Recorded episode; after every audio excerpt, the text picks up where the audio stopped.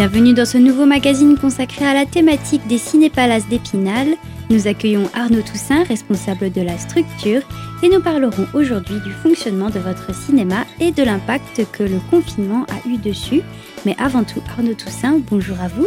Bonjour. Je souhaiterais parler en quelques mots de votre parcours professionnel. Que vous a-t-il fallu pour exercer ce métier aujourd'hui? On va déjà la, passion du cinéma, parce qu'il faut être passionné pour faire ce type de, métier. Et, euh, et, donc passionné de cinéma, j'ai fait des études de cinéma. Malheureusement, euh, pour euh, ensuite travailler dans le cinéma, il n'y a pas 36 solutions. Il faut essentiellement monter sur Paris et c'était pas trop mon envie. Donc j'ai eu une autre carrière. J'ai été informaticien pendant une quinzaine d'années. Et puis quand l'ancien directeur des, des a fait valoir ses droits à la retraite, j'ai postulé pour le remplacer et j'ai été pris. D'accord, et ça fait depuis combien de temps que vous êtes euh, à la tête euh, du Ciné-Palace? Eh bien, c'est depuis le 1er janvier 2013. D'accord, d'accord. Donc vous êtes euh, déjà bien installé maintenant et vous faites, je pense, on peut le dire, du bon travail. à propos du Ciné-Palace, est-ce qu'on peut faire un petit point aussi historique Depuis quand le Ciné-Palace existe? Bah Alors, ça fait très longtemps que l'enseigne Palace existe. à partir, dès le début du XXe siècle, il y a eu un, un palace, euh, ou, du moins une scène de théâtre, à l'emplacement du palace Épinal, puisque euh, certains parlent encore de l'ancien cinéma et du nouveau. Donc euh, l'ancien cinéma situé rue des États-Unis, en fait, était donc un cinéma qui a été construit sur les bases d'un théâtre qui existait donc au début du XXe siècle. Et, donc, on va dire que ensuite, il a été transformé en cinéma. Euh, alors je ne sais plus exactement euh, quand, mais euh, voilà, c'était dans la première moitié du XXe siècle. Et puis ensuite, donc, il a vécu d'une manière privée. C'était des privés qui, exploitaient la salle jusqu'à la fin des années 80. Il faut savoir qu'il hum, y a eu plusieurs crises dans l'industrie du cinéma, dont l'une très violente a eu lieu dans les années 80 avec l'émergence de la VHS et l'apparition de Canal+. D'accord. Et donc, euh, ben, le, propriétaire euh, des lieux, l'exploitant, a souhaité vendre son, son, commerce. Et ne trouvant pas acheteur, euh, la, ville d'Épinal, qui était à l'époque, qui avait pour maire Philippe Séguin, a eu l'idée de monter ce qu'on appelle une société d'économie mixte. En gros, une, une société anonyme, sauf que la mairie a pris des parts dans la société et puis auprès d'autres actionnaires privés, et ont repris en main ce cinéma qui, a, donc, qui est resté aux États-Unis jusqu'en 2011.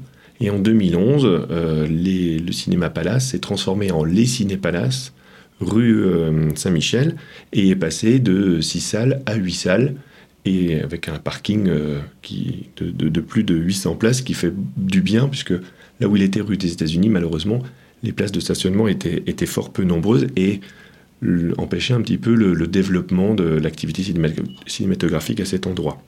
Voilà un petit peu l'historique. Mhm. Et donc, nous allons fêter les 10 ans des Cinépalaces l'année prochaine. Voilà, on, on, se prépare déjà. Alors, euh, vous nous avez parlé d'une crise qu'il y a eu dans les années 80. Alors, je ne sais pas si on peut parler de, crise aujourd'hui, mais il y a l'émergence de toutes ces euh, plateformes vidéo. On peut citer euh, Netflix, Amazon. quel est votre, votre point de vue là-dessus en tant que responsable d'un cinéma? Alors, en parlant de crise, oui, on, on, est dans une situation entre guillemets de crise, puisqu'on a eu la crise sanitaire qui est encore perdure aujourd'hui qui a notamment euh, impliqué de fermer les cinémas. Il faut savoir que les cinémas, en, un siècle, n'avaient jamais fermé, y compris pendant les, deux guerres mondiales. Ils sont restés ouverts. Et là, c'est vraiment euh, la première fois que, les cinémas fermaient tous en même temps sur le territoire. Euh, à cette fermeture, effectivement, on a constaté une explosion de l'utilisation de ce qu'on appelle les, services de, streaming ou de VOD. Donc il faut savoir que vous avez des services de streaming, c'est du service, euh, on va dire, euh, à volonté. Vous payez un abonnement et vous regardez autant de films que vous voulez. Donc c'est euh, Netflix, Disney ⁇ Amazon Prime, enfin voilà, pour les principaux. Et puis vous avez les services de VOD où là vous, vous louez le film quelques euros, et c'est pas illimité. Vous, choisissez et vous payez. sera, ça, ça, c'est ce qui ressemble plus au vidéoclub, ce qu'on a connu, puisque les vidéoclubs n'existent plus. Eux, ils ont carrément été évincés, détruits par, par cette VOD les cinémas, eux, doivent se battre avec euh, ce service. Alors, se battre ou coexister, ben, moi je préfère le terme coexister parce que ce que l'on trouve sur les plateformes et ce que l'on trouve dans les salles de cinéma, c'est absolument pas la même chose. Et ça, c'est important qu'on en ait conscience. Nous nous arrêtons juste quelques minutes et nous revenons rapidement avec vous, Arnaud Toussaint, et nous continuerons à parler de cette adaptation que les cinémas doivent faire. A tout de suite sur notre antenne.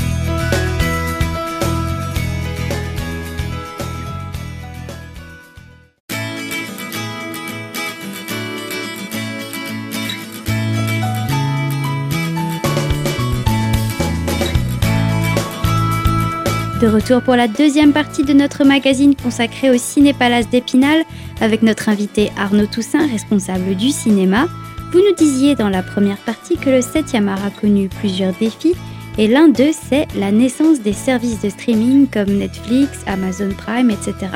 Vous nous disiez que le cinéma ne propose pas la même offre. Parce que souvent on nous reproche, ou plutôt on nous compare entre l'offre de films qu'on a, les tarifs qu'on peut proposer, et euh, les abonnements euh, à ces services. Mais on n'est pas du tout sur le même registre. C'est-à-dire que euh, la salle de cinéma, outre le fait de proposer un environnement particulier avec un grand écran, un son immersif, des fauteuils confortables, bon, de pop-corn évidemment, qui va de pair, propose aussi des films inédits. C'est-à-dire la première fois qu'on voit ces films, c'est dans le cinéma. C'est des films de cinéma. D'ailleurs, c'est un peu comme ça en France qu'on qualifie les films de cinéma, c'est ceux qui ont bénéficié d'une sortie dans une salle de cinéma. À l'inverse des films qui arrivent directement sur des services de VOD, qu'on va qualifier de films, mais pas de cinéma. On va dire c'est des films et, ou des téléfilms. Et, euh, donc c'est comme ça qu'on fait un petit peu la différence dans notre pays. Il faut le savoir, dans les, autres pays du monde, c'est pas, pas tout à fait aussi simple.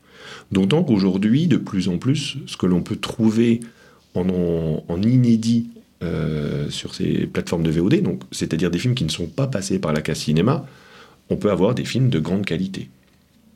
Bon, en même temps, il n'y en a pas beaucoup, mais il y en a, quelques-uns. Voilà, toujours est-il qu'on doit coexister, comme euh, les cinémas ont coexisté avec les vidéoclubs. Euh, il y a toujours eu ce qu'on appelait les inédits vidéos à l'époque, et il y en aura encore. Là, où il faut être, euh, là il être vigilant, nous exploitants de salles, c'est toujours garder entre guillemets cette exclusivité de certains films qui vont d'abord être présentés au public dans cet euh, écrin qu'on appelle la salle de cinéma. Et bien expliquer que ce qu'on voit, que l'expérience plutôt qu'on peut avoir euh, vis-à-vis d'un film dans une salle de cinéma n'a rien à voir avec l'expérience qu'on peut avoir chez soi en regardant un film à la télé. Je ne dis pas que c'est pas une expérience, hein, mais je dis juste que c'est pas le même niveau et que c'est pas la mhm. même. Bah, j'ai l'impression que quand on regarde un peu euh, l'histoire du cinéma, il y a eu plusieurs euh, fois où il y a eu entre guillemets des crises euh, où certains ont même déclaré le cinéma est fini, alors que aujourd'hui encore l'industrie est toujours là. Oui, ben, c'est ça. on a, on a, il y a eu plusieurs fois où on a un petit peu abusivement euh, déclaré mort le cinéma, et le cinéma s'en est toujours, la salle de cinéma s'en est toujours relevée, que ce soit par des innovations euh, technologiques ou par, euh, par d'autres choses. Aujourd'hui, il y a ces innovations technologiques. Alors même si la 3D est un peu passée de mode, mais rien ne dit que quand Avatar 2 va sortir, elle va pas revenir sur le devant de la scène.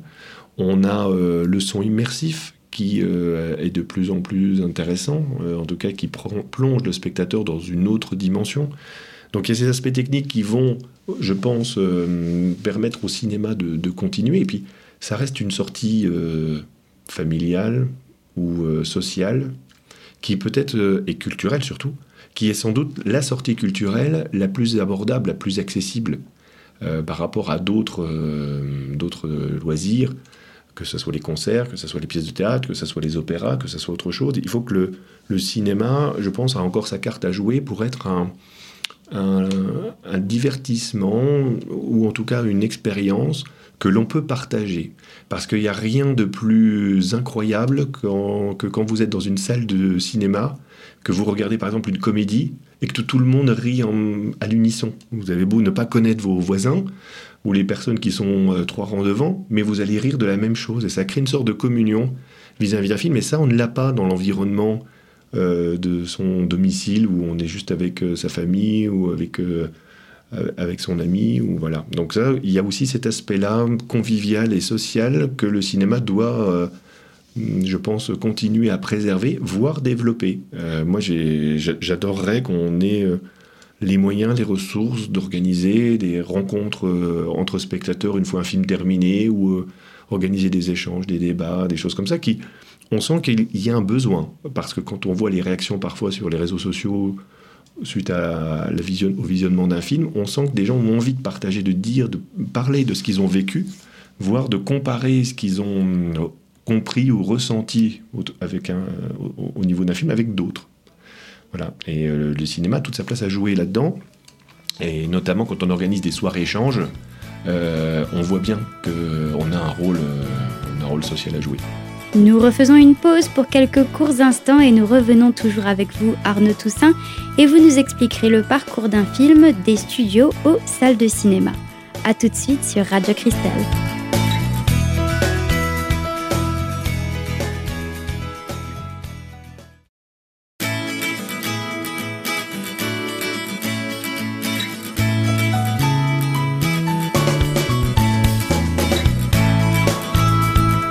Nous revenons pour la suite et fin de ce magazine à propos des Ciné-Palaces avec Arnaud Toussaint, responsable de la structure.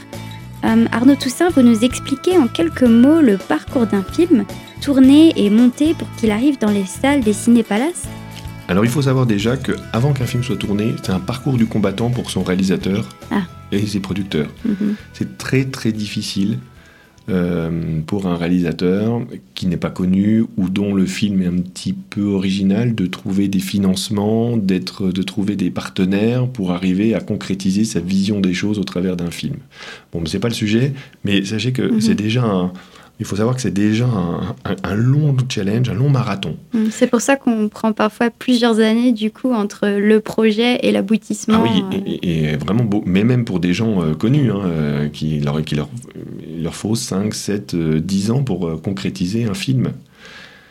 Et donc, quand on arrive, quand le film est terminé, quand, il a été tourné, et eh ben, le parcours du combattant est pas tout à fait terminé. Le marathon et la ligne d'arrivée est à l'horizon, mais il faut encore l'atteindre. Et donc, euh, une fois que le film est tourné, il faut qu'il y ait ce qu'on appelle un distributeur. Euh, donc, c'est une entreprise qui a pour la mission de vendre le film aux salles de cinéma. Et donc, euh, pour cela, elle va l'intégrer dans son catalogue, trouver une date de sortie et s'occuper de tout ce qui ce qu'on appelle la campagne marketing pour faire connaître le film. Il faut savoir qu'en France, il y a plus de 700 films qui sortent par an c'est très difficile pour euh, un film d'exister euh, s'il n'y a pas un effort qui est fait en amont pour euh, bah, communiquer dessus, faire ce qu'on appelle du teasing, voire du buzz. alors c'est des termes anglo-saxons, mais en gros pour donner envie aux spectateurs de venir le voir. Et donc ça c'est un job qui est, qui est très important et qui donc est dévolu aux distributeurs qui vont ensuite voir les salles de cinéma en leur disant bah voilà, j'ai tel film que je vais sortir à tel moment et est-ce que ça vous intéresse? Je le sors sur, alors nous dans notre jargon technique, on parle, je le sors sur 200 euh, copies, 300 copies, c'est-à-dire il y a 200 salles de cinéma qui vont la voir le jour de sa sortie, ou 300. On parle encore de copies, quand bien même c'est plus de la bobine et des pellicules, on est en fichier numérique, mais ça, a toujours cette, importance. Et puis, euh, ensuite, bah, d'accompagner un petit peu le film avec... Euh, les, acteurs, le réalisateur, leur faire euh, passer dans des plateaux télé pour encore une fois faire parler du film et puis susciter l'envie d'aller le voir. Voilà, donc c'est un travail qui est euh, spécifique, qui demande une bonne connaissance du, du, comment dire, du, terrain et qui demande aussi comment dire, beaucoup d'investissement personnel parce que, comme je l'ai dit, hein, il y a 700 films qui sortent par an et c'est très difficile pour un film d'exister Surtout que malheureusement, la durée de vie des films dans les salles de cinéma est de plus en plus courte parce que euh, il y a de plus en plus de films. Alors je fais juste une parenthèse, c'est que depuis la réouverture des cinémas euh, après la, crise sanitaire, qui, bon, qui n'est pas terminée, mais on va dire après la réouverture des cinémas, on a constaté justement qu'il y avait moins de films à sortir. Et du coup, ça a permis de garder les films plus longtemps à l'affiche.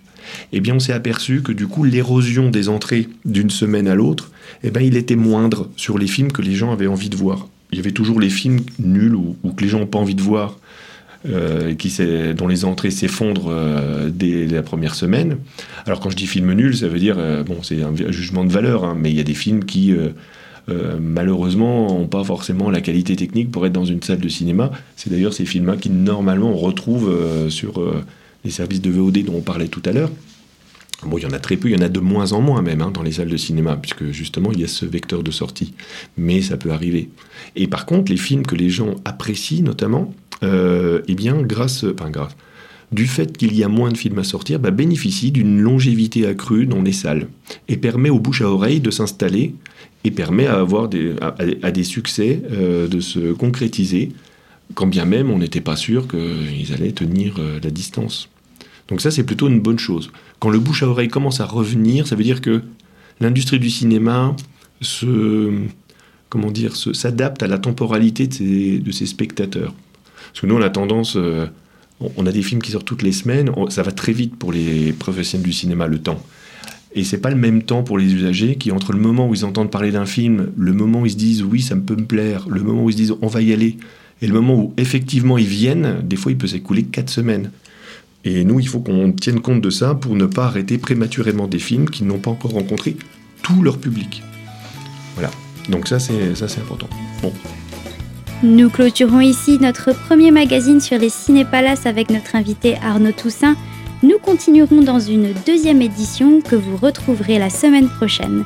En attendant, ce magazine est dès à présent disponible sur notre site internet radiocristal.org et vous pouvez retrouver les dernières nouveautés des Cinépalaces sur le site internet sortirépinal.fr.